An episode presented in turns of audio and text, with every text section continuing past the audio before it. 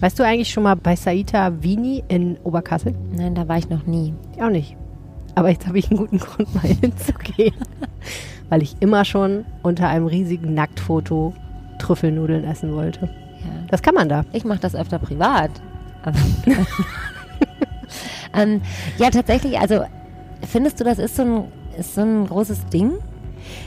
Also ich habe das Foto gesehen, also ein Foto vom Foto. Es Ja. ist ja ein Foto. Ja. Es ist ein Foto, das zeigt einen Mann und eine Frau, die Ja. offensichtlich nackt sind und offensichtlich gerade äh, Ja. einsteigen in ein, äh, ein vergnügliches Miteinander. Ähm, man konnte auf dem Foto vom Foto nicht erkennen, ob das Gemächt des Mannes zu erkennen Ich ist. bin mir ziemlich sicher, dass das so, man, dass man ein bisschen Popo sieht ja, von der Frau ja. und auch von ihm, glaube ich. Aber so, also Äh, Das war, blieb für mich offen. Und das Ja. wäre ehrlich gesagt für mich der Punkt gewesen, wo ich gesagt hätte, okay, also ich finde nicht so schlimm, wenn man das meiste von denen sieht und ich finde auch nicht schlimm, dass die beiden gleich Sex haben werden, aber was ich schon dann problematisch fände, wäre so Voll Frontal Nudity, während ich gerade versuche zu essen. Das würde mich einfach ablenken, glaube ja, ich. ich verstehe. Ich möchte gerade sehr viele Wörter sagen, von denen ich gar nicht weiß, ob ich sie hier sagen darf. Deswegen verkneife ich mir alle Witze. Aber ja, ich alle, alle das. Wörter sagen, glaube ich. Es ist ein Not, not Safe for Work ist dieser Ja. Podcast schon länger. ist so. Ja, also ich verstehe, man muss jetzt nicht unbedingt, ja, das, ja, die Salami im Gesicht haben. Ja, Genau, ja. das hast du Salami gut Pizza ausgedrückt. Genauso, Ja. genauso würde mir das Ja. ergehen. Und ähm, ich, was ich aber auch nicht ganz verstehe, ist, es wird sehr deutlich in dem Artikel zum Thema bei der, unserer geliebten Rheinischen Post, dass der Gastronom an sich das auch ein bisschen macht, um vielleicht auch einfach ein bisschen, ich will jetzt nicht sagen zu provozieren, aber auch einfach zu sagen, warum nicht? Ja. Why not? Wie gesagt, ich, ähm, ich, ich finde das gar nicht so provokant, aber vielleicht bin ich da auch, also ich finde, Ist einfach abgestumpft, ne? naja, in, auch in heutigen Zeiten, sag ich jetzt mal so mit meinen fast 40 Jahren, Ja. also wenn ich jetzt, wenn es ein, ein anderer Akt wäre, der da vielleicht gezeigt wird Mhm. oder äh, tatsächlich ein bisschen ähm, mehr in, in die Fresse, so dann würde ich das verstehen. Ich finde das Ja. nicht sehr Meinst du, es ist erotisch und nicht, provoka äh, nicht Genau. pornografisch? Ja, genau. Mein Lieblingsspruch ist ja, woran erkennt man den Unterschied zwischen äh, Pornografie und Erotik? Äh, Erotik nimmt eine Feder, Porno nimmt das ganze Huhn. Okay. So, Und damit herzlich willkommen. herzlich willkommen zu den riesigen Bällen, die hier hängen. Ja, genau. Ich äh, In einem riesigen Sack. in einem riesigen Sack hängen riesige Bälle. Ich bin ähm, abgelenkt davon, das gebe ich zu. Davon auch? Davon noch mehr als von dem Nacktbild. Davon bin ich viel mehr abgelenkt als von dem Nacktbild, weil hier. Menschen quasi ja. Augen, also es sieht aus, als würden sie einfach durch den Orbit äh, sich Spazieren. bewegen. Tun sie auch. Also, in Orbit, dieses Ding, was ähm, im Ständehaus unter der Decke hängt, ein riesiges Netz mit so komischen Sphären drin. Und wenn man wirklich will, kann man hier sich äh, eine Weile anstellen und dann kann man sich in so gräuliche Overalls ähm, kleiden und dann kann man in dieses Netz reinspazieren, wie das jetzt gerade ein paar Menschen tun.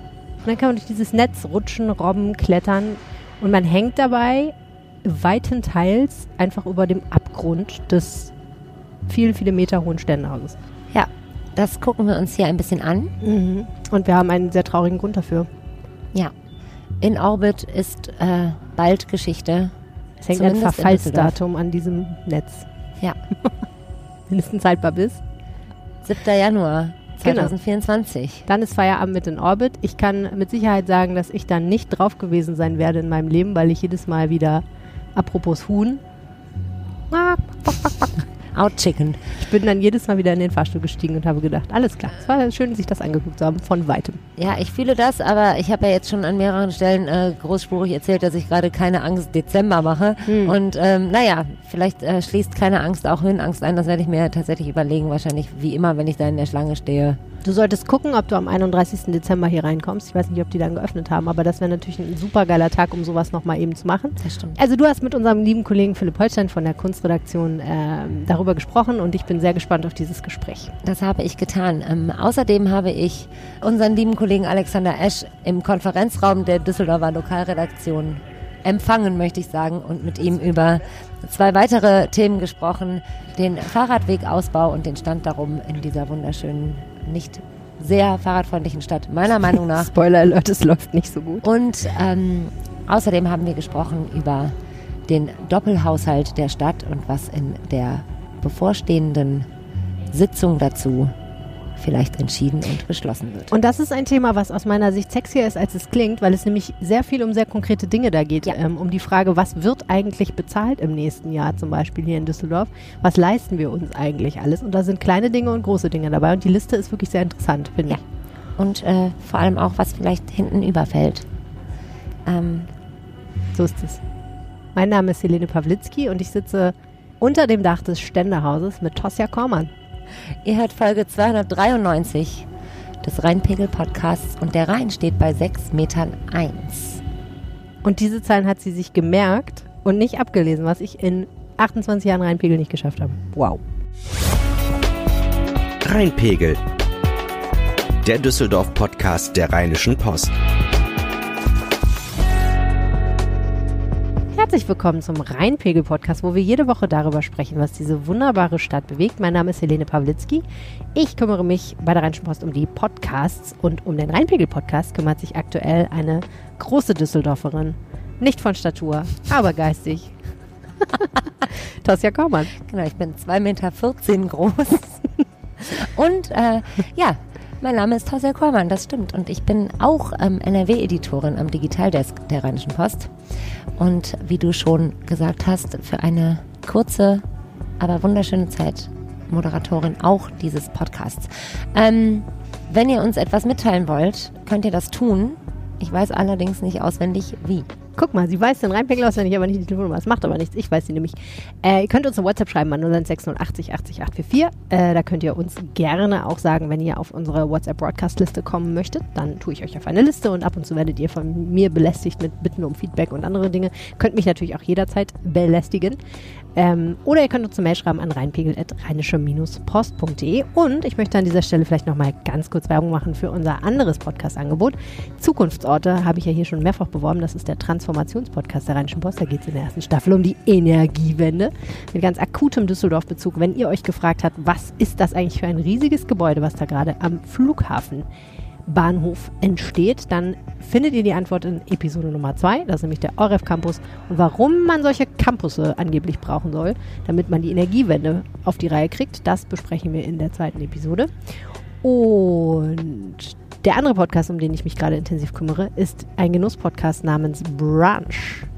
Und da geht es Die nicht beste nur Mahlzeit die am Tag. beste Mahlzeit der Woche, würde ich sagen. Mhm. Der, ich glaube, man bruncht nicht jeden Tag. Ich fahre übrigens nach Berlin Mhm. demnächst und äh, brunche da in einem Restaurant.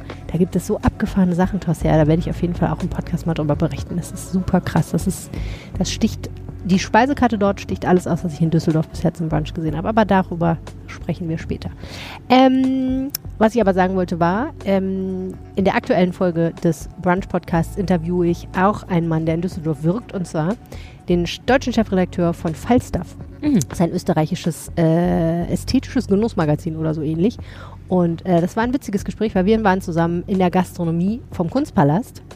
Die hat ja neu aufgemacht. Wir haben nämlich auch im, tatsächlich im Podcast darüber gesprochen, wie schwierig das ist mit Museumsgastronomien und solchen Geschichten und wie es uns geschmeckt hat in Anna Maria. Das erfahrt ihr ebenfalls im Brunch-Podcast. So, Werbung Ende. Ähm, wenn man sehr viel gebruncht hat, kann man sich danach ein bisschen bewegen. Und das zum Beispiel auf dem Fahrrad. Ich habe ja mein Fahrrad diese Woche, eine Woche lang habe ich es stehen lassen vor der Kita. Mhm. Ich habe einfach vergessen, dass es da steht. Ich habe Mhm. immer gedacht, es steht im Hof. Und dann ist mir gestern eingefallen, oh mein Gott, mein Fahrrad, falls es noch da ist, steht ähm, vor der Kita. Und es war noch da und natürlich, wie immer, ich weiß nicht, ob das ein Düsseldorfer Ding ist, aber es war voll mit Müll. Der Korb war voll mit Müll und Ja. auch die beiden Seitentaschen waren voll mit Ja. Müll. Ich meine, wer tut sowas? Wer geht an einem Fahrrad vorbei, was da steht und schmeißt seinen Müll in Und die vor allem, was da manchmal Why? drin ist. Also Super ich, eklig. mein Fahrrad steht immer bei mir vor der Haustür und ich be bewege das eigentlich jeden Tag. Ja. Und immer, also auch manchmal stelle ich das vielleicht um, naja, 22.30 Uhr ab Ja. und hole das um 5.15 Uhr wieder hervor. Ja. Und What dann the ist, fuck? aber da sind dann so Sachen drin, wie zum Beispiel, letztens war da ähm, ein Karton von einem Lipgloss. Ja, da, bei mir war ein Karton von einem Ladekabel oder einem Adapter für ein iPhone oder sowas. Why? why? Ich meine, und dann, das hat natürlich auch nicht geholfen, dass es geregnet hat. Es war natürlich alles nass. Also ich hatte einen ekligen Moment, aber Ja. das Fahrrad ist noch da gewesen. Das ist gut. Ist und ich- sogar mein Fahrrad der immer noch in der Tasche. Also guck. Ja, ich habe dann immer ein kleines moralisches Dilemma, das sprengt jetzt aber hier in den Rahmen, ich muss es trotzdem sagen, ähm, weil ich dann, mich dann immer frage, was mache ich dann mit dem Müll? Also ich, ich denke dann immer, ist ja nicht mein Müll. Ach so, Also ob du den ich einfach auf die den Straße natürlich, aber ich schmeißt, bin ja, manchmal kurz davor so zu denken, nee Leute.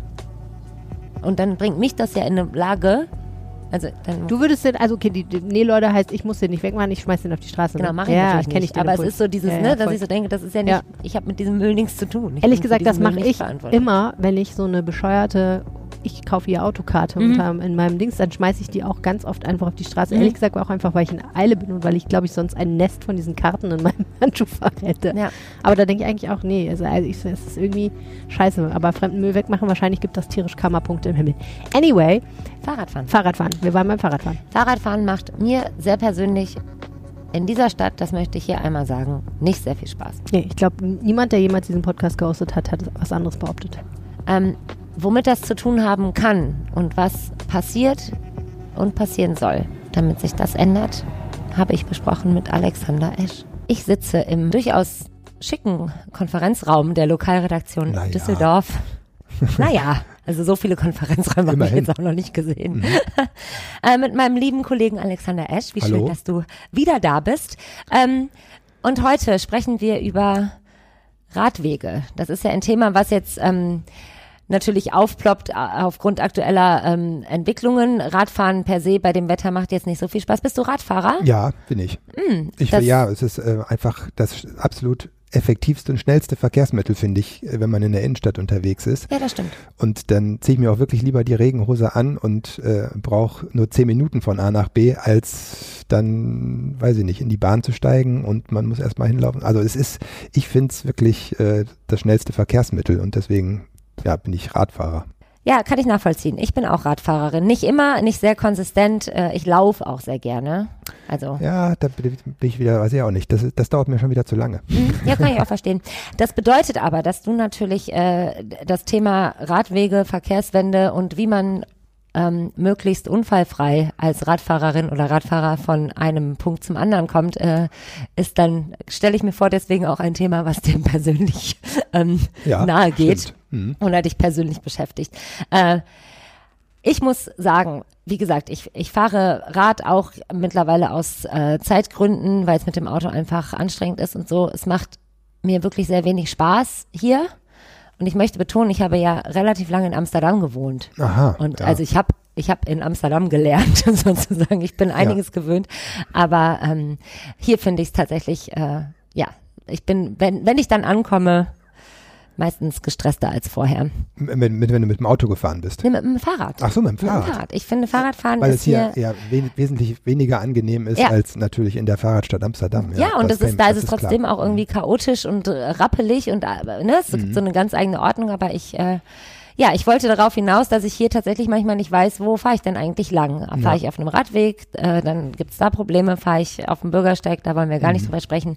Ähm, darum habe ich mich gefragt, warum Radfahren hier, hier in dieser Stadt mir persönlich so wenig ähm, Spaß macht. Ähm, und es sollte ja mal, es gab ja mal die Idee, das zu verbessern. Mhm. Also ein Radwegenetz Mhm. zu bauen. Stichwort Verkehrswende. Was war da der Plan? Ja.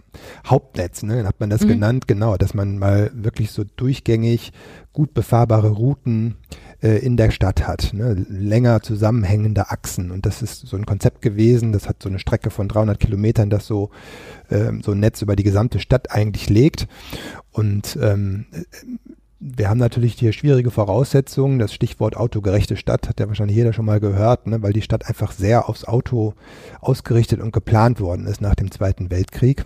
Und ähm, da eben wenig Platz für Radfahrer lange Zeit war, aber das, das Verkehrsmittel wird ja immer beliebter und von immer mehr Leuten genutzt. Und auch andererseits kommt diese Autostadt ja auch in ihre Grenzen, wie man ja sieht, einfach, weil zu wenig Fläche zu, für zu viele Autos äh, zum Teil da ist.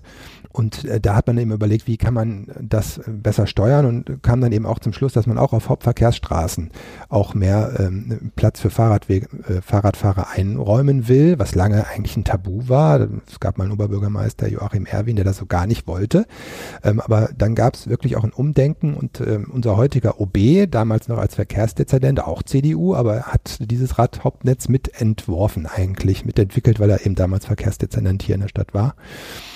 Ja, und, das, das, dieser Plan, den wird jetzt eben seit acht Jahren verfolgt. Aber man sieht, ja, wenn man so eine Bilanz zieht, man ist noch nicht so richtig weit gekommen. Ja, tatsächlich, äh, 300 Kilometer ist ja eine ganz schöne Strecke, also dass sich das Mhm. natürlich durch die Stadt windet, ist mir schon klar. Wie viele Kilometer sind es denn äh, bislang?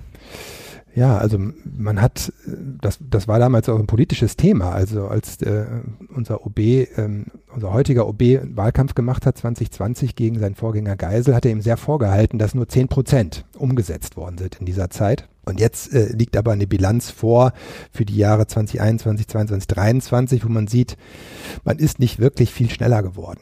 Ja, also natürlich verstehe. sieht man an vielen Stellen, an prominenten Beispielen auch, wo sich was getan hat, aber wenn man das jetzt mal wirklich auf die Strecke runterbricht, dann hat man noch nicht mal 20 Prozent umgesetzt. Was ist, ähm, was ist das Problem da? Also woran hakt das? Ist es tatsächlich, weil es einfach dauert, weil es auch dauert, naja, Menschen umzuerziehen sozusagen, also dass, dass das dann auch genutzt wird, dass es, mhm. ich kann mir vorstellen, ich meine Autofahren und Sachen, die mit Verboten von Autofahren, Autofahr äh, zusammenhängenden Dingen zu tun haben, ähm, sind ja immer ein heikles Thema.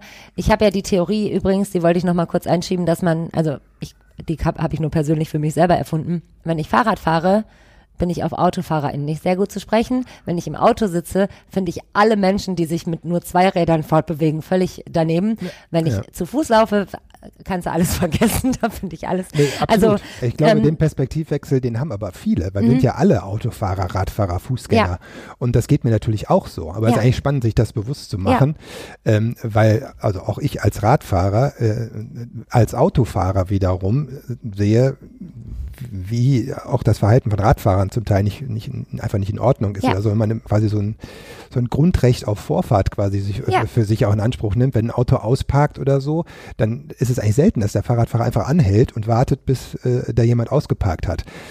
Und, und das geht mir auch so. Da will ich noch schnell vorbeifahren. Ne? Aber äh, ja, also die, das ist schon entspannt, dieser Perspektivwechsel auf jeden Fall. Ja, und darum frage ich mich, hat, hat das tatsächlich auch was damit zu tun, dass das so ein bisschen ähm, länger dauert, also ne, es, es scheint ja, scheint ja mhm. irgendwo zu stagnieren. Also wenn, wenn das irgendwie 2015 beschlossen wurde, dass da jetzt ähm, dieser, diese Umwalzung quasi kommt oder diese Umstellung und ähm, das also hat es vielleicht damit zu tun, dass es auch immer wieder Proteste gibt oder, oder sich da Leute querstellen oder es dann schwierig ist, sowas zu mhm. verabschieden?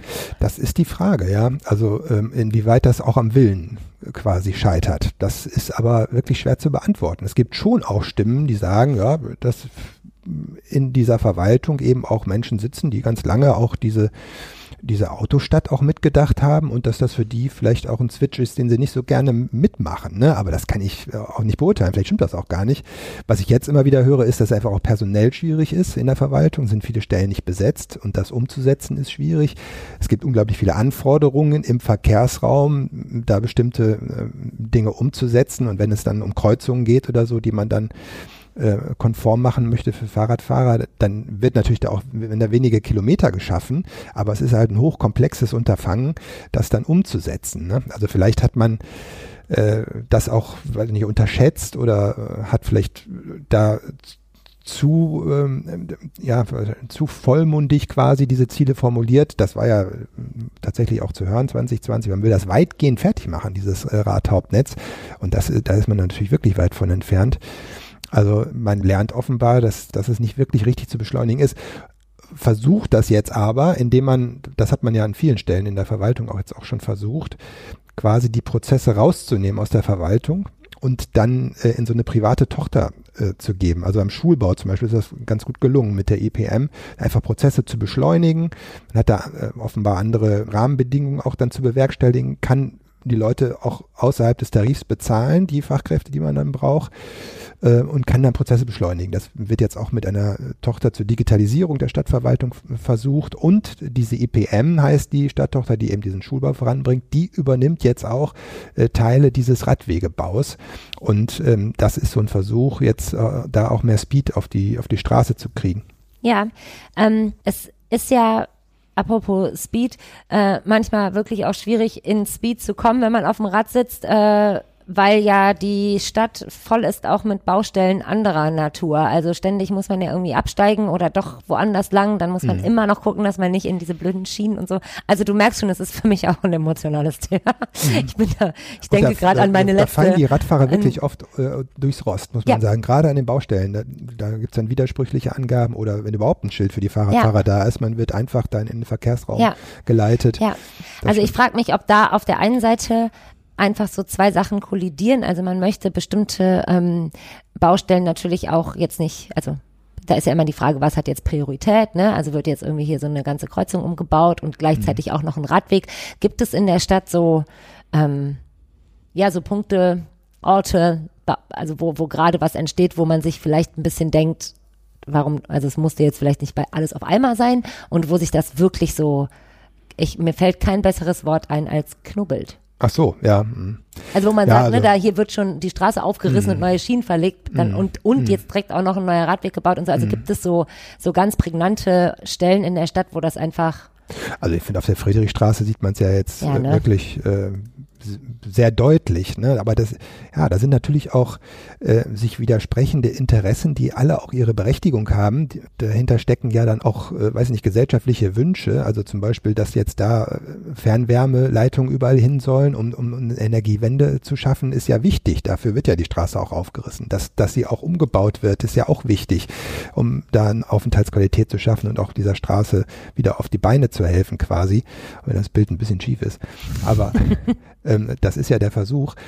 Und gleichzeitig aber natürlich auch eine, eine, eine, eine fahrradfreundliche Stadt herzustellen. Also man will ja die, das soll ja die Fahrrad, eine der fahrradfreundlichsten Großstädte oder die fahrradfreundlichste Großstadt werden. Das ist ja formuliert worden vom, Ja. vom OB. Das ist ja schon wirklich ein hoher Anspruch, der da auch formuliert ist. Und der lässt sich natürlich dann äh, auch aufgrund solcher Baustellen dann, dann schwer umsetzen. Ne? Das ist, der, der Platz ist natürlich dann auch begrenzt. Da habe ich auch ein gewisses Verständnis dafür, dass man jetzt nicht äh, die ganz komfortable Umleitung dann Ja. immer für Radfahrer auch noch mit, wo, wo soll, wo soll, wo soll die sein dann? Ne?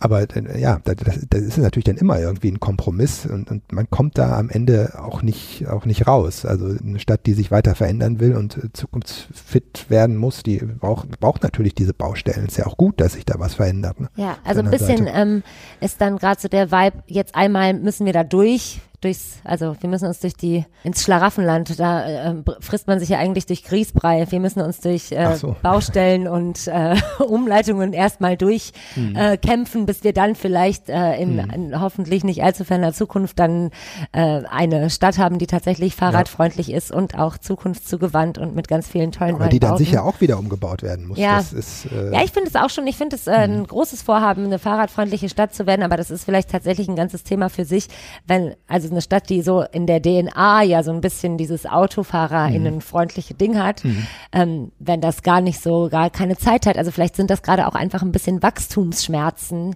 Ja, ähm, sich dahin zu entwickeln, dass es völlig selbstverständlich ist, wie vielleicht in anderen Städten aus ganz anderen Gründen. Also Mhm. in Amsterdam zum Beispiel, also das ist jetzt meine einzige persönliche gut äh, recherchierte Referenz, sind ja auch einfach die Straßen viel zu schmal. Also da ist einfach Fahrrad angesagt, einfach aus Platzgründen und so, ne? Ja, aber auch, wenn ich das richtig weiß, ist äh, schon in den Niederlanden äh, auch ein wirklich klares politisches Umdenken da gewesen, nachdem es einfach viele Unfälle gab in einer Zeit und so, dass man gesagt hat, nee, wir wollen jetzt äh, das anders machen Ja. und sehr radikal auch eingegriffen in, in die Stadträume. Ja. Und das ist jetzt hier nicht so der Fall. Ne? Da, da, und auch, auch, weil es vielleicht auch mehr Widerstand gibt in der Gesellschaft. Das, das ist vielleicht schon so. Also unser Verkehrsdezernent Jochen Kral sagt ja dann immer, sehr, wir, wir müssen es kontinuierlich machen und gut. Ja. Das, das wäre das Entscheidende. Und die Leute eben dann auch mitnehmen und äh, ist da gar nicht so sehr bei der, bei der Geschwindigkeit. Ne? Man, man bleibt ja auch nicht viel anderes übrig, als das zu sagen, aber es ist natürlich ein bisschen was dran noch. Ja, ja, das, ähm, genau, die, diese Geschwindigkeit ist, also gut Ding will Weile haben äh, in aller Ohren. Ähm, ich frage mich natürlich, also was, was Kritik ist, auch aus der Autofahrenden und vielleicht auch anderen äh, breiten Bevölkerung, kann ich mir schon vorstellen, weil es um natürlich auch einen gewissen Komfort geht, wenn man ständig irgendwo umgeleitet wird und das ist diese Woche anders als letzte Woche.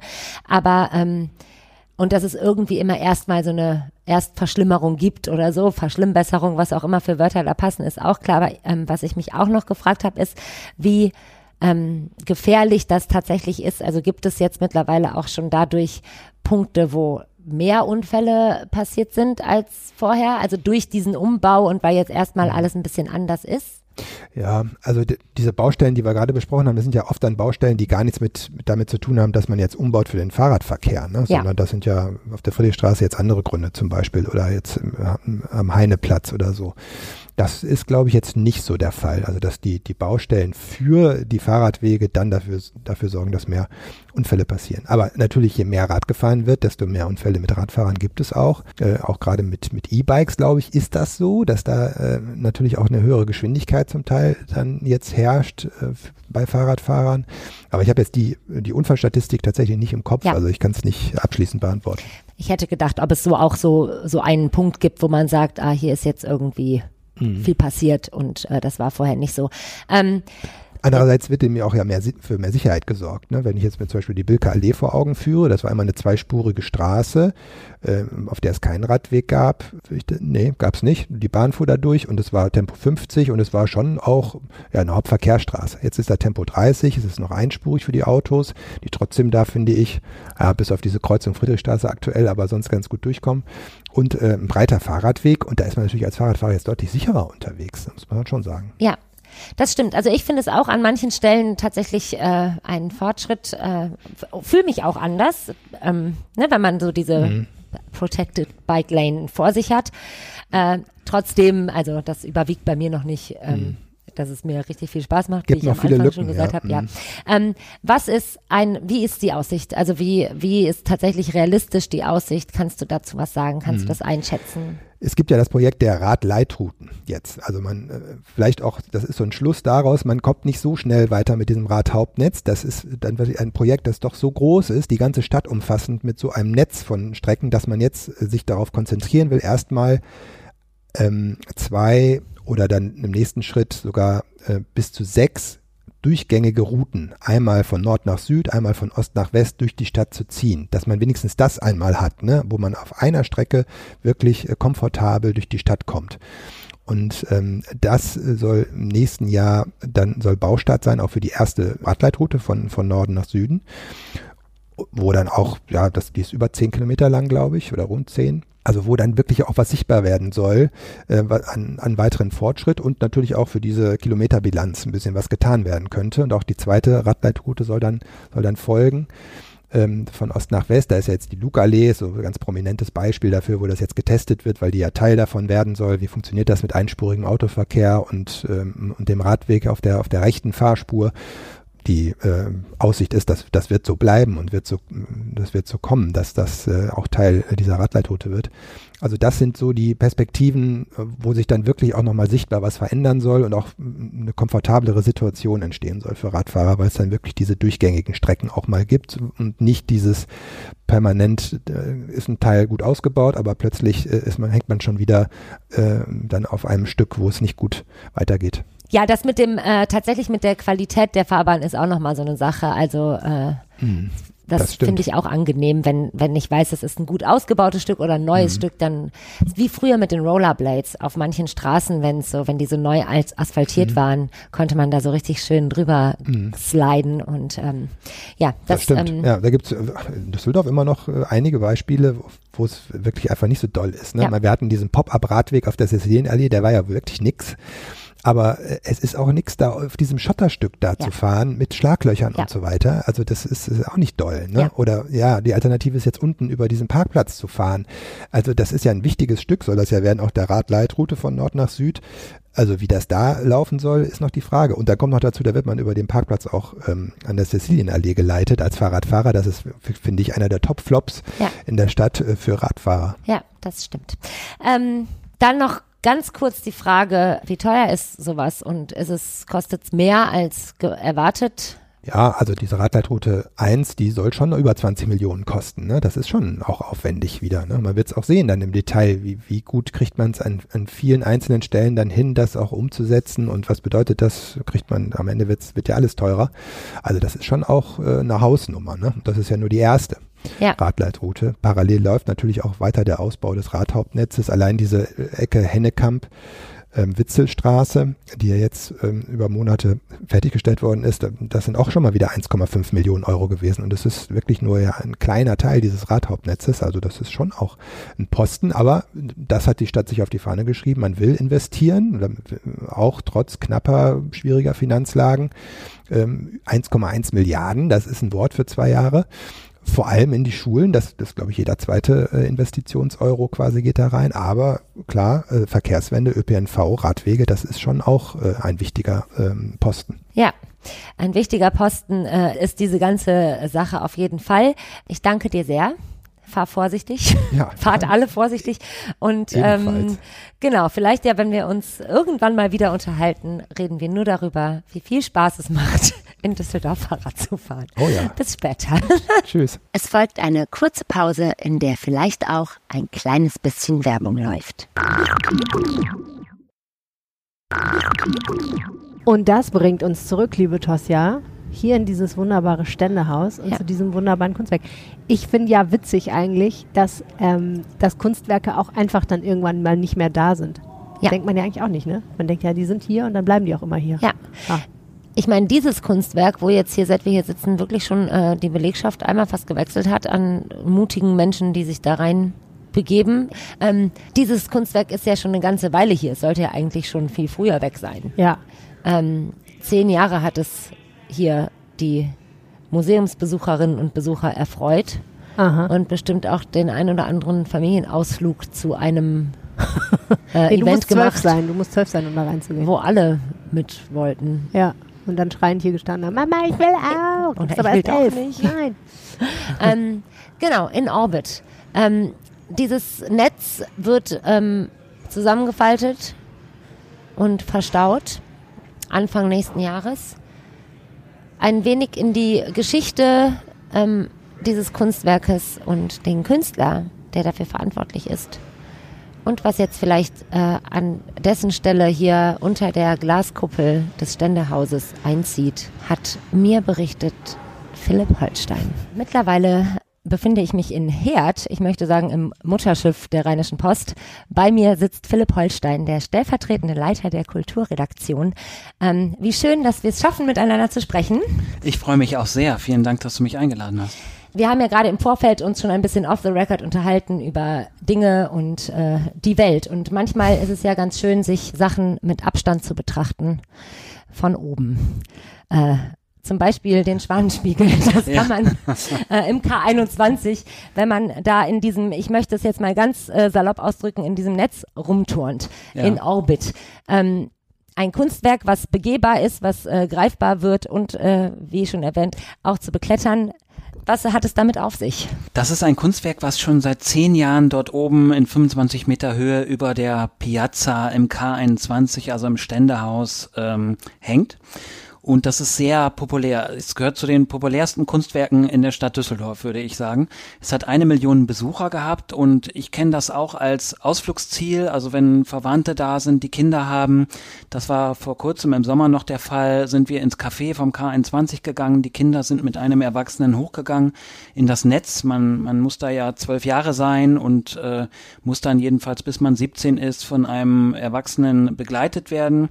Man kann dann zehn Minuten dort klettern klettern und ähm, in diese Netze gehen und das, der Effekt ist, dass man von unten denkt, ähm, die Leute, die da drauf sind, schweben und von oben ist es so, als würde man über der Welt sozusagen herumkraxeln ne? und schwerelos sein, deshalb auch in Orbit.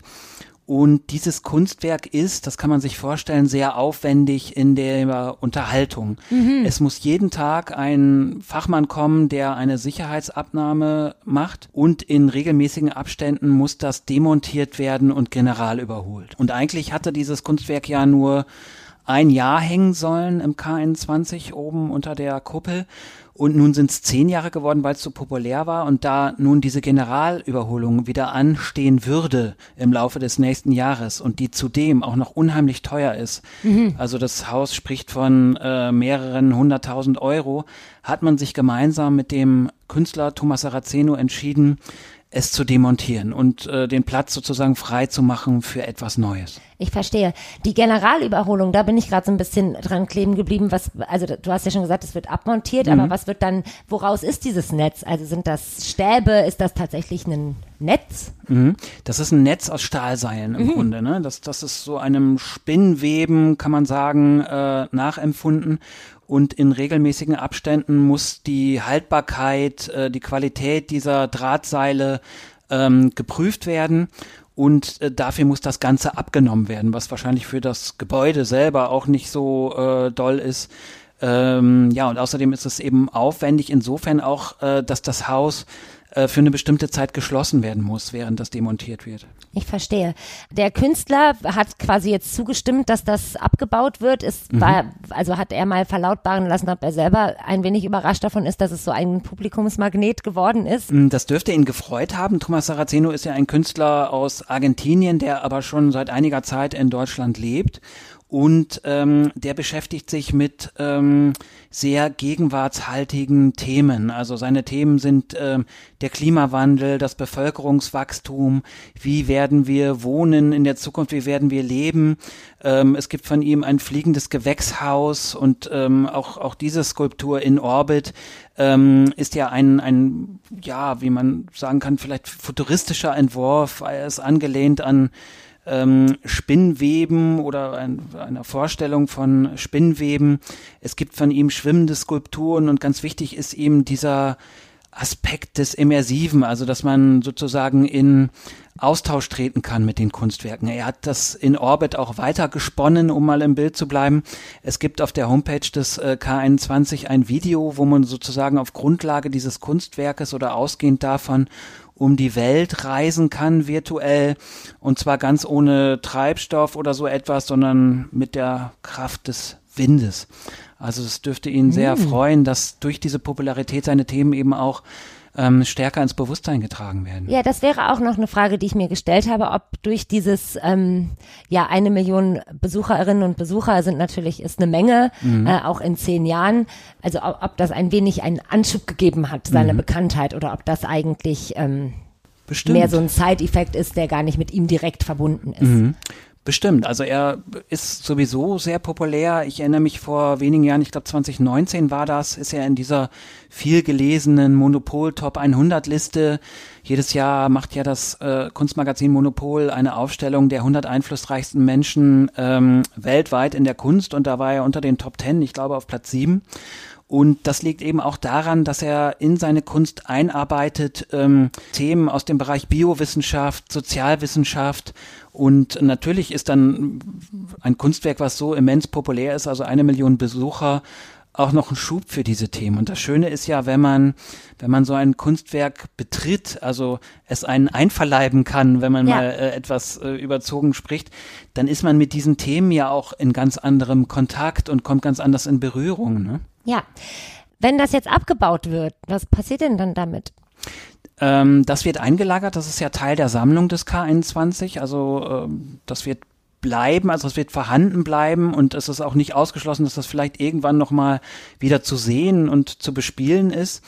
Ähm, was nun aber an die Stelle tritt, sozusagen unter der Kuppel, das ist noch unklar. Aber ich finde es auch nachvollziehbar, äh, das Kunstwerk hat seine Zeit gehabt und die Sammlung erneuert sich ja ständig im K21. Da ist gerade im vergangenen Jahr ja auch viel passiert. Und ich bin gespannt äh, darauf, was die da jetzt äh, ausstellen werden. Ja, das bin ich auch, weil es ist ja, es sind ja große fällt mir ein guter Wortwitz ein, ich glaube nicht. Es sind große, große Netze zu füllen. Es ist, muss ein großer Fang ins Netz gehen, ja. äh, um ja, um dieses ja doch. Also ich kann mir vorstellen, dass, wie, wie du ja schon beschrieben hast, man denkt ja, die Leute schweben über einem. Also es ist ja schon so, der einer der ersten Blicke geht ja nach oben und man guckt, ob da irgendwie jemand drin rum turnt. Äh, ich sage das jetzt immer so salopp, ich habe tierisch Höhenangst, deswegen war ich natürlich noch nie da oben. Ja. Hast du es schon mal ausprobiert? Ja, ich habe es ganz am Anfang ausprobiert und äh, ich muss auch sagen, die Kinder, mit denen wir da waren im Laufe der Jahre, die fanden es natürlich alle sehr toll, weil es auch so eine Aktion ist, ne, da hochzugehen, ähm, seine Sachen in den Spind zu legen und dann den Zutritt zu bekommen für eine bestimmte Zeit und äh, sich erstmal zu überwinden, auch darauf zu treten. Das ist ja auch, kostet ja auch ein bisschen Kraft. Ähm, ja, also toll. Ja, hast du vernommen, ob sich äh, das Museum quasi ein wenig Sorgen macht, diese Lücke dann füllen zu können? Oder ist das was, was im Fluss ist? Also es geht weiter, das wird abgebaut. Also wie gesagt, ich möchte wieder ein bisschen drauf hinaus, das ist ja Mhm. ähm, ja, dieses Publikumsmagnetending darf man ja nicht unterschätzen, finde ich. Also Ja. natürlich gehen auch sehr, sehr viele Menschen in diese wirklich gut kuratierten äh, Stellen, die wir hier haben und um sich die Kunst anzugucken, die da ist. Aber bestimmt ist dieses Netz auch ein Anreiz vielleicht für Menschen, die, ja, es macht vielleicht die Schwelle ein bisschen geringer, wenn man so ein bisschen Action noch mit dabei haben kann. Also ist das, war das vielleicht auch ein Grund, dass man jetzt diese Entscheidung, das nicht immer wieder neu zu äh, warten und auf und abzubauen, dass man gesagt hat, ja, es bringt halt schon auch irgendwie einen gewissen Fluss von, von Menschen, die kommen. Wir machen es noch ein Ja. Jahr. Genau, die haben es ja auch immer äh, auf und ab gebaut, mussten sie Ja. ja, ne, um das zu warten. Und ähm, klar ist das natürlich ein zusätzlicher Anreiz. Also die Zahlen des Hauses ähm, sind gut, also gerade auch bei den Ausstellungen, bei denen man denkt, oh, das ist ja vielleicht etwas für Spezialisten, die Isaac Julian Ausstellungen und so, die kommen alle auf eine sehr gute Quote. Also das, der Zuschauerstrom ist schon gegeben. Aber du hast natürlich recht, gerade wenn man an Familien denkt, die vielleicht einen Ausflug planen ne, und das Kaffee Ja. trinken mit so einem Kunstwerk verbinden. Ähm, bestimmt werden die sich irgendwas ausdenken, aber ich kann nicht sagen, was nun vorgesehen ist, an die Stelle dieses Kunstwerkes zu treten. Dafür ist es zu früh. Und ähm, bis 7. Januar kann man das ja auch noch betreten. Ne? Und bis 7. Januar kann man noch hin und dann mal sehen. Ja, also wenn es irgendwas, äh, wenn ich mir was wünschen dürfte, wäre es was, was nicht 25 Meter hoch ist und aus Ja. Netz, weil dann könnte ich vielleicht auch mal mir so ein bisschen äh, begehbare Kunst ähm, zu Gemüte führen. Ähm, ja, vielen Dank. Vielen äh, Dank für auch dir. Den, ja. die Einsichten Sehr in gerne. das äh, noch hängende Netz. Und äh, wie gesagt, bis zum 7. Januar kann man sich noch trauen. Ich habe ja übrigens was erfunden für mich selber, das heißt keine Angst Dezember. Ich werde im Dezember, habe ich vor nichts Angst. ja, Ähm, deswegen, ich kündige das jetzt hier an. Ich gehe ins Netz. Vielleicht erzähle ich, wie es war. ich bin gespannt. Bis bald. ähm, wir machen jetzt eine kleine Pause, in der läuft, was diesen Podcast möglich macht, und zwar Werbung. Wenn du Haushalt hörst, Dann denke ich, ich kann es nicht mehr hören. Jeden Tag. Heute habe ich tatsächlicherweise die Anmoderation im Radio gehört. Und täglich grüßt das, nee, und täglich, täglich grüßt der Haushaltsstreit oder so.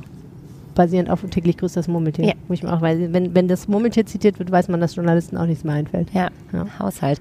Ähm, es geht natürlich nicht um den Haushalt, den äh, wir alle tagtäglich führen, mit Spülmaschine ein- und ausräumen, im besten Falle. Äh, Täglich. und ähm, Es geht auch nicht um den Haushalt aus Berlin, Es geht auch nicht um den Haushalt aus Berlin, es geht um unseren ganz eigenen Haushalt. den Düsseldorfer Den Haushalt. Düsseldorfer Haushalt. Düsseldorf war ja lange eigentlich eine reiche Stadt, Ja, aber irgendwie nicht mehr, ne?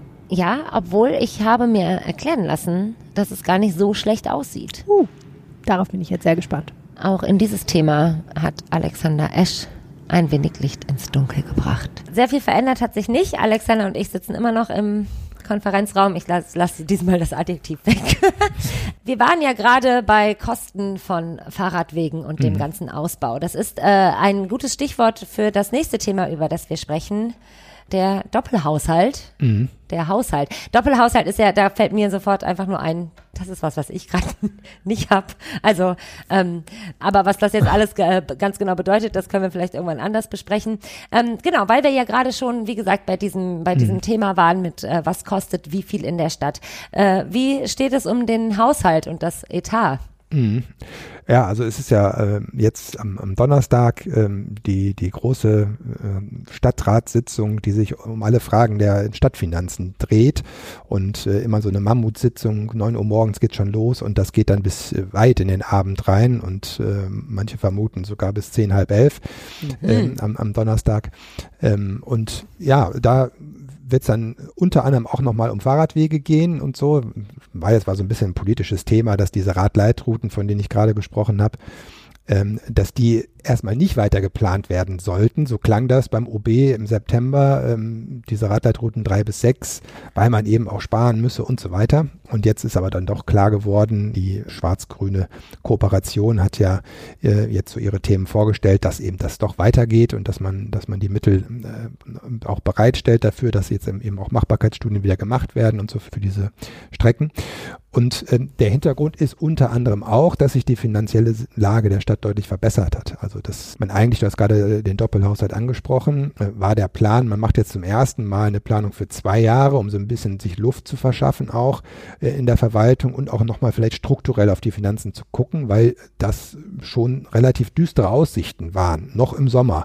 Ich möchte da mhm. äh, mal ganz kurz einhaken, weil das, das quasi die Worte äh, finanzielle Lage statt und verbessert hintereinander völlig nonchalant äh, mhm. fallen, ist das ist was Besonderes. Das hört man nicht oft, oder? Das ist was Besonderes, oder? Es ist, es ist, ein, ist ein spezielles Thema, ne? Mhm. Das, das stimmt. Also ich habe jetzt äh, in so einer Kneipe hört man selten so eine äh, Diskussion über den städtischen Haushalt. Ja, ja, das stimmt. Ja, und dass es sich verbessert hat. Also das ist doch auch, mhm. das ist eine erfreuliche Nachricht. Oder ist das Total. was, was man jedes ja, Jahr sagt? Aber Nein. ich habe immer das Gefühl, es geht eher in die andere Richtung. Ja, also nee, das, das ist in den letzten Jahren tatsächlich eigentlich verlässlich so gewesen, dass wir äh, dann besser abgeschnitten haben mhm. als gedacht. Das hat so ein bisschen auch was mit der eher konservativen Herangehensweise unserer Kämmerin zu tun, dass man eher konservativ plant um dann vielleicht auch aufs Schlimmste gefasst zu sein, aber dann eher ähm, dann profitiert davon, dass sich die Lage besser entwickelt. Und Düsseldorf ist da einfach auch gesegnet mit Gewerbesteuereinnahmen. Das ist ja das die wichtigste Einnahmequelle quasi für eine Stadt.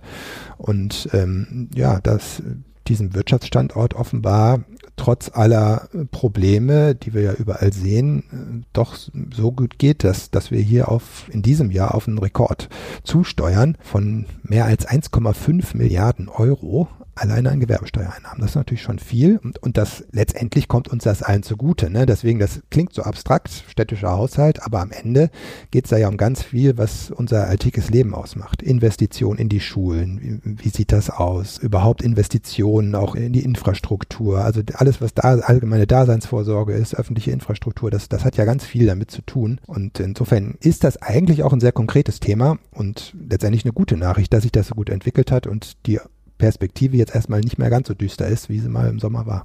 Ja, das steht hier tatsächlich auf meiner Liste, die ich äh, äh über an Gedanken, die ich mir gemacht habe mhm. über dieses Thema. Ähm, genau, wie wie sehr das tatsächlich für mich jetzt als Düsseldorferin spürbar ist, was da äh, am 14. Dezember irgendwie verhandelt wird und beschlossen wird. Mhm. Ähm, was was sind denn so, also was was könnte da morgen beschlossen werden, was im nächsten Jahr finanziert wird aus diesem hm. Haushaltsetat?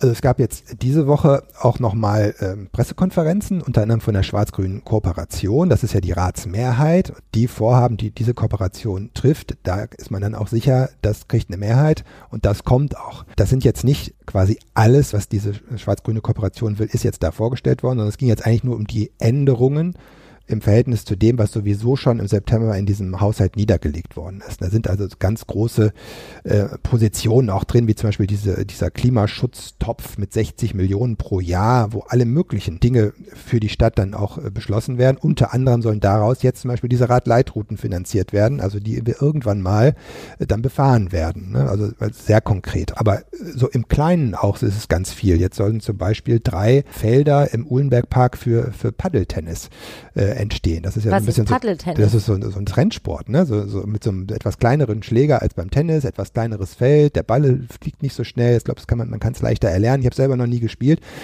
Aber das zum Beispiel haben sie jetzt gesagt, soll, soll kommen. Oder dass, dass man saubere Schultoiletten haben will. Das, da gab es ja sogar Demonstrationen vorm Rathaus zuletzt von unzufriedenen Eltern und Kindern. Und ähm, es soll eben jetzt nicht mehr nur einmal am Tag gereinigt werden, sondern jede Schule soll perspektivisch nach den Sommerferien wahrscheinlich dann wirklich eine Kraft haben, die den ganzen Tag über, äh, während der Schulbetrieb läuft, guckt, dass diese Toiletten sauber bleiben und vielleicht auch die Kinder mal ermahnen, mach doch mal so oder also das, das, das sind ja wirklich dann so ganz handfeste Dinge, die da auch beschlossen werden, ne? also mhm. wo es wirklich sehr konkret wird. Spannend.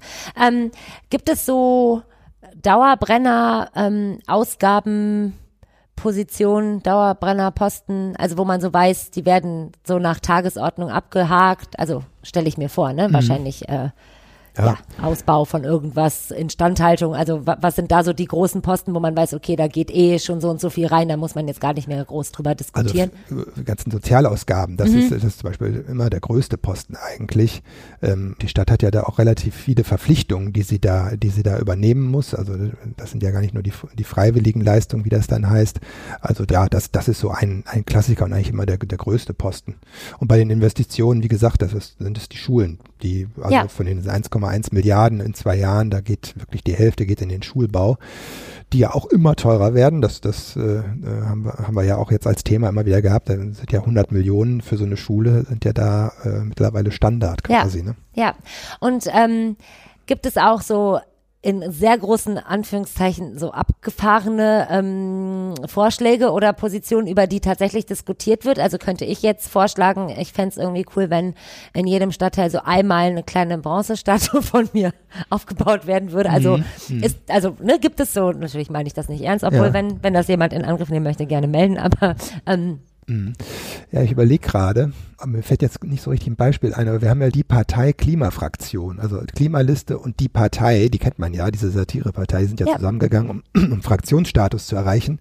Und die haben natürlich dann schon mal so Spaßanträge oder so, die dann aber äh, keine Mehrheit kriegen in den meisten Fällen. Ne? Das, das gibt's natürlich schon. Es gibt natürlich schon auch so ein bisschen so Showanträge, wo eine Opposition weiß, da kann sie jetzt, in der SPD zum Beispiel können jetzt die Grünen ärgern, weil sie wissen, die können jetzt da nicht mitstimmen, aber äh, das, Ja. das macht man dann. Ne? Ja, also einfach auch wahrscheinlich vielleicht um so eine sehr, sehr lange Sitzung, wie du vorhin beschrieben hast, einfach auch mal ein bisschen aufzulockern. Ja, das ist, das ist schon sehr, sehr viel. Das sind unglaublich viele Abstimmungen Ja. und so. Und äh, man merkt auch von Stunde zu Stunde, wie es immer mehr ermüdet. Und äh, war auch eine Kritik hier im Vorfeld von der Opposition, dass einfach viele dieser Entscheidungen oder auch Diskussionen in den Fachausschüssen nicht gelaufen sind, sondern weil das die Kooperation alles in diesen Rat geschoben hat und ähm, das auch dazu führen wird, dass morgen ganz viele dieser detailfachlichen Diskussionen dann da geführt werden Mhm. und aber äh, ab einem gewissen Zeitpunkt auch die Aufnahmefähigkeit bei den bei den äh, Ratsleuten natürlich äh, nachlässt. Ja, also das, das- ist ein bisschen auch ein Problem. Also äh, ich kann das auch verstehen, äh, auch aus Sicht der Kooperation, dass es auch schwierig umsetzbar ist, oft dann nach September sofort quasi da,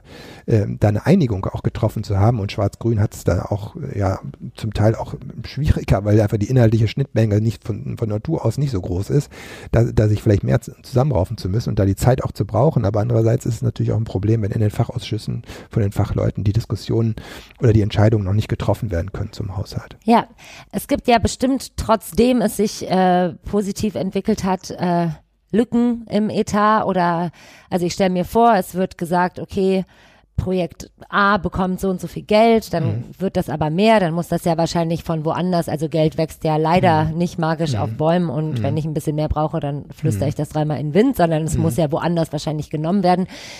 Gibt es diese Lücken äh, trotz der positiven Entwicklung? Also kann man das so sagen? Gibt es so ein ja, Ja, es gibt so ein, ja, es gibt letztendlich immer noch ein strukturelles Defizit, wenn man so will.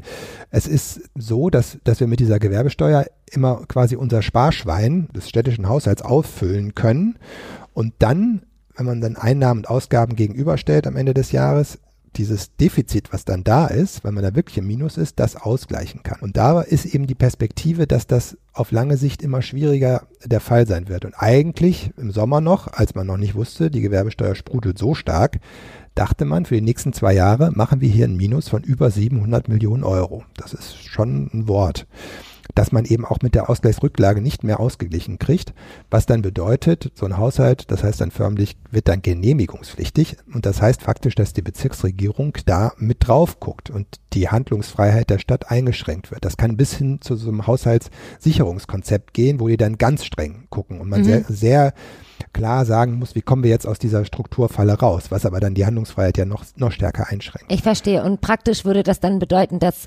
vielleicht manche Projekte einfach auf Eis gelegt Genau. werden, abgebrochen werden, Ja. doch nicht äh, Genau, da muss bewilligt man werden. an diese freiwilligen Leistungen ran, Ja. was oft, was ja auch im Sozialen sehr stark wirkt oder so. Also da könnte man dann ran müssen. Das Ja. könnte dann einfach sein, dass, dass, dass, dass man dann die Auflage kriegt, nee, das geht einfach nicht mehr, was man eigentlich hier für sinnvoll erhält. Insofern ist das eben ganz gut, dass diese, dass, dass wir diese äh, Gewerbesteuereinnahmen haben, so wie sie sind, weil jetzt dadurch zumindest im nächsten Jahr Deswegen hat man den Doppelhaushalt auch abgeräumt, macht es nur für ein Jahr, weil in einem Jahr kriegt man es ausgeglichen und äh, man hat weiterhin die volle Handlungsfreiheit in der Stadt. Aber perspektivisch, das sagen eigentlich auch alle, muss man strukturell was ändern, weil also es gibt noch einen Effekt, äh, kann man vielleicht noch mal ganz kurz erklären. Bilanzierungshilfe heißt das, also die Kosten, die erst aus der Pandemie äh, gefolgt sind und jetzt aus äh, den von den Kriegsflüchtlingen aus der Ukraine auch folgen, die können rausgerechnet werden quasi. Das ist aber ab nächsten Jahr nicht mehr der Fall. Und das sind hohe Kosten, die da entstehen, dreistellige Millionenbeträge, die dann aufgefangen werden müssen. Und das sieht man eigentlich noch nicht, wie man diese, diesen Haushalt wirklich so ausgeglichen bekommt oder ähm, stabilisiert kriegt, strukturell ausgeglichen gestaltet. Das, da muss man schon jetzt mal ran. Also sparen äh, ist so ein Wort, aber da, da, da ist immer die Frage, wie macht man das? Und das ist, äh, sagen selbst die, die Politiker, die sich, äh, die aber immer noch Ehrenamtler sind, aber die ja schon sehr gut sich auskennen, sagen immer, das, das, das übersteigt unsere Kompetenz, wirklich zu gucken, wo kann man jetzt in diesem städtischen Haushalt, das ist ja wirklich ein dickes, dickes, dickes Buch, all diese Positionen, wo ist da Luft drin? Wo kann man da Aufgaben neu verteilen, auch bei der Verwaltung? Wie kann man über die Digitalisierung äh, Kosten sparen? Und das wird wirklich äh, große Herausforderung für die Stadt, da äh, ranzugehen und äh, da auch äh, letztendlich es zu schaffen, da diese Schieflage wieder ein bisschen gerade zu rücken. Ja, ähm, Apropos Sparen, also genau, es muss wahrscheinlich gespart werden. Gibt es, ähm, kann man schon antizipieren, ob es so eine Sache gibt, wo wahrscheinlich dran gespart werden wird, wenn es denn sein muss? Hm. Also mir fällt ein, das ist jetzt nicht aktuell, aber es gab im letzten Jahr auch aufgrund dieser Perspektive vom OB auch mal den Satz, ähm, ja, wir können auch hier nicht mehr nur die 1a-Lösung machen, es muss auch mal 1b reichen. Und es äh, gibt ja schon lange äh, das Vorhaben, die Rheinuferpromenade zu verlängern in Richtung äh, Rheinpark, Richtung Theodor-Heuss-Brücke. Und davon hat man sich verabschiedet und hat gesagt, das planen wir jetzt erstmal nicht weiter. Man hat quasi diese 1B-Lösung dann gewählt, hat diesen Radweg da am Fortuna-Bütchen verbessert und so, dass man da nicht so dieses Nadelöhr hat und diese Rampe runter ähm, äh, auch zum Rhein geschaffen. Aber es ist eben jetzt nicht die Verlängerung der Rheinuferpromenade. Ne? Das ist so, fand, fand ich, war so in den letzten zwei, drei Jahren so das vielleicht das prominenteste Beispiel, wo man äh, so sehen kann, okay, ja. da, da ist man auf die Bremse getreten. Ja, also tatsächlich wieder wie am Anfang dieses Gesprächs eine äh, für die Bewohnerinnen und Bewohner dieser Stadt sichtbare und spürbare mhm. Auswirkung von mhm. diesem Haushaltsetat-Diskussion. Ähm, dann danke ich dir sehr, dass du äh, mal wieder sehr mir ähm, Einblicke gegeben hast. Äh, in, in, die Untiefen in der Kommunalpolitik. Untiefen der Kommunalpolitik. Ich freue mich schon aufs nächste Mal. Einen schönen Tag noch und bis später. Dir auch. Tschüss. Wie betrunken müsste man sein? Frage ich mich seit die ganze Zeit schon. Die Frage ist halt, sollte man überhaupt betrunken sein? Wie betrunken müsste man sein und wie betrunken darf man nicht sein? Also wahrscheinlich darf man offiziell gar nicht betrunken wahrscheinlich. sein. Wahrscheinlich, wenn, wenn man wirklich, wenn man wirklich, wenn sie merken, dass man betrunken ist, weil man beispielsweise nicht mehr unfallfrei in den Overall reinkommt, sondern sich in den Hosenbeinen verheddert und auf die Na Nase fliegt, bevor man überhaupt das Kunstwerk betreten hat, dann würden sie einen wahrscheinlich nicht reinlassen, richtig? Aber ein bisschen betrunken und ich bin ja, ich glaube, ich bin gut im unauffällig betrunken sein. Ja? Ich denke schon. Ich glaube, ähm, die Leute werden überrascht, wenn sie wüssten, wie oft. Nein, Spaß. Aber ähm, also ein bisschen betrunken wäre wahrscheinlich hilfreich, aber das Problem ist natürlich wirklich, du musst echt körperliche Fähigkeiten haben, damit du da nicht einfach umfällst und den Abhang runter. Ja, das ist das Netz. eine. Es ist wirklich die Balance und, und die Kontrolle, die man irgendwie körperlich braucht, aber es ist auch immer noch, also wie gesagt, das ist ja auch eine sehr individuelle Sache. Ich habe halt Höhenangst AF, aber allein diese Idee, dass man hier mit irgendwie drei Sekt drin sich da so auf diesem Netz, also ob das dann noch, ja, vielleicht macht das auch alles besser, weil man eh denkt, man kann fliegen. Ich sehe gerade, dass das Netz auch ein Netz hat, wie schön. Das Netz hat, ist ein doppeltes ja. Netz, ja, es ist wirklich. Was mich ja absurderweise schon wieder fast beruhigt. Nein. Ja, vielleicht, aber nicht, wenn du da oben hängst, glaube ich nicht. Ja. Das ist immer noch scheiße. Ähm, ich habe auch Höhenangst. Aber ich glaube schon persönlich, dass ich äh, das nicht nüchtern könnte ich das nicht. Also irgendwas müsste ich auf jeden Fall nehmen. Ähm, ich also ich finde, die Menschen, die hier so drin rumkraxeln, die sehen eigentlich alle ganz entspannt aus. Vielleicht auch, weil sie, ähm, weil sie wissen, dass es was Besonderes ist, jetzt in der letzten Zeit dieses, äh, das nochmal nutzen zu können. Aber es ist ja eine verzerrte Stichprobe. Das äh, beflügelt. Da die Leute, die da glücklich drin aussehen, die sind da ja rein bewusst reingegangen. Es passiert wahrscheinlich, gelegentlich passiert es wahrscheinlich auch mal, dass einer wie ich persönlich von mir vermuten würde, da irgendwo im Netz hängt ja. und nicht mehr weiter kann und sich festklammert, die Augen zu hat, Schweißtropfen herab regnen lässt auf die Besucherinnen und Besucher des Kunstpalastes. Uh, du beschreibst gerade mich da drin auch. Ähm, ich bin jetzt fast versucht, es mal auszuprobieren. Na los. Okay. Wirklich? Machst du es jetzt echt? Echt? Wirklich? Really? Jetzt? Heute? Sofort? Echt? Ich weiß nicht. Ich also werde mir überlegen. Ich, ich werde dir keinen Schubs geben. Das mache ich nicht. Sowas mache ich nicht. Ähm, das tue ich nicht. Wenn, dann werde ich davon berichten. Aber genau. Okay, dann beim nächsten Mal. Aber ihr könnt uns ja vielleicht schreiben oder Bescheid sagen, wenn ihr schon mal in Orbit wart. Dann äh, schreibt uns einfach eine WhatsApp an 016080 oder eine E-Mail an reinpegel.rheinischen-post.de. Wir wollen von euren Erfahrungen hören. Und äh, denn wir werden sie niemals, also ich werde sie niemals machen. So viel kann ich sagen. Ich mache das nicht. Mm -mm. No, no, no. No, no, no. Ich No wahrscheinlich, ehrlich gesagt, auch nicht. Was machen wir denn, wenn einer schreibt, ich spende 10.000 Euro an die Charity eurer Wahl, wenn ihr ins Netz geht? Dann bin ich da drin. Okay. Es gibt Sachen, die sind bigger than you and I. Ich muss jetzt ganz kurz zum Abschluss dieser Episode, auch wenn sie dadurch noch länger wird, muss ich einmal ganz kurz die Geschichte von der wilden Maus erzählen. Mhm. Ich gehe ja prinzipiell nicht auf Fahrgeschäfte in der Kirmes, die irgendwie hoch oder weit oder schnell sind. Ähm, außer den Höllenblitz. Das finde ich okay, weil das ist dunkel, da merke ich das nicht so. Und irgendwie habe ich ein Favorite für den, das Favorite für den Höllenblitz. Auf jeden Fall waren wir, äh, wollten Kirmesreporterin, wir haben eine kleine mobile Redaktion gemacht und haben uns auf die Straße gestellt, Leute gefragt, gehen Sie denn auf die Rheinkirmes dieses Jahr? Ist schon ein paar Jahre her. Ähm, kam eine ältere Frau dabei vor, vor, vorbei und sagte, ja, äh, sie sei vor 40 Jahren mit ihrem Sohn gemeinsam auf der wilden Maus gewesen, es sei sehr schön gewesen, jetzt sei ihr Sohn erwachsen und sie würde aber gerne nochmal auf die Rheinkirmes gehen, um einmal auf die wilde Maus zu gehen. Und ich in meinem jugendlichen Leichtsinn sage, ach wie schön, wir sind auch auf der Rheinkirmes die ganze Zeit im Kirmesmobil, kommen Sie doch einfach vorbei, dann gehen wir vielleicht zusammen auf die wilde Maus. Letzter Kirmestag, wer kommt angewackelt? Die alte Dame. Und sagt, na, wir wollten noch zusammen auf die wilde Maus gehen. Ich habe natürlich nicht gedacht, dass sie tatsächlich auftaucht. Na gut, da war ich natürlich dann, musste ich dann. Mhm. Und dann bin ich auf die wilde Maus gegangen und ich kann nur sagen, ich mache das nie wieder. Und es gibt, erstens gibt es ein, ein Zieleinflugsfoto, auf dem ich kreischend mit schreckgeweiteten Augen zu sehen ist und die Frau neben mir herzlich lacht. Und dann sind wir von der wilden Maus gegangen und ich habe so gezittert, dass sie mir erstmal einen Schnaps und ein Bier ausgegeben hat. So, also ich, dieses Unterzugzwang sein, ne? Ich meine, schön, wenn man sich traut, aber ich kann im Endeffekt sagen, es hat mich nicht persönlich wachsen lassen. Aber es hat äh, Das sie meine Auffassung gemacht. bestätigt. Es hat, ich glaube, ihr war es ehrlich gesagt Wurst, sie wäre auch alleine gegangen, aber es tat ihr ehrlich gesagt, glaube ich, ein bisschen leid, wie fertig ich anschließend war. Ich verstehe. Also werden wir beide hier noch ein bisschen sitzen, uns in Orbit angucken. Der Thrill, gleich mit dem Fahrstuhl von der vierten in die nullte Etage zu fahren, das reicht mir schon für heute. Ja. Das war der Rheinpegel für diese Woche. Ganz herzlichen Dank fürs Zuhören. Und bis zum nächsten Mal. Tschüss. Mehr im Netz. Alle Nachrichten aus der Landeshauptstadt findet ihr auf rp-online.de slash Düsseldorf.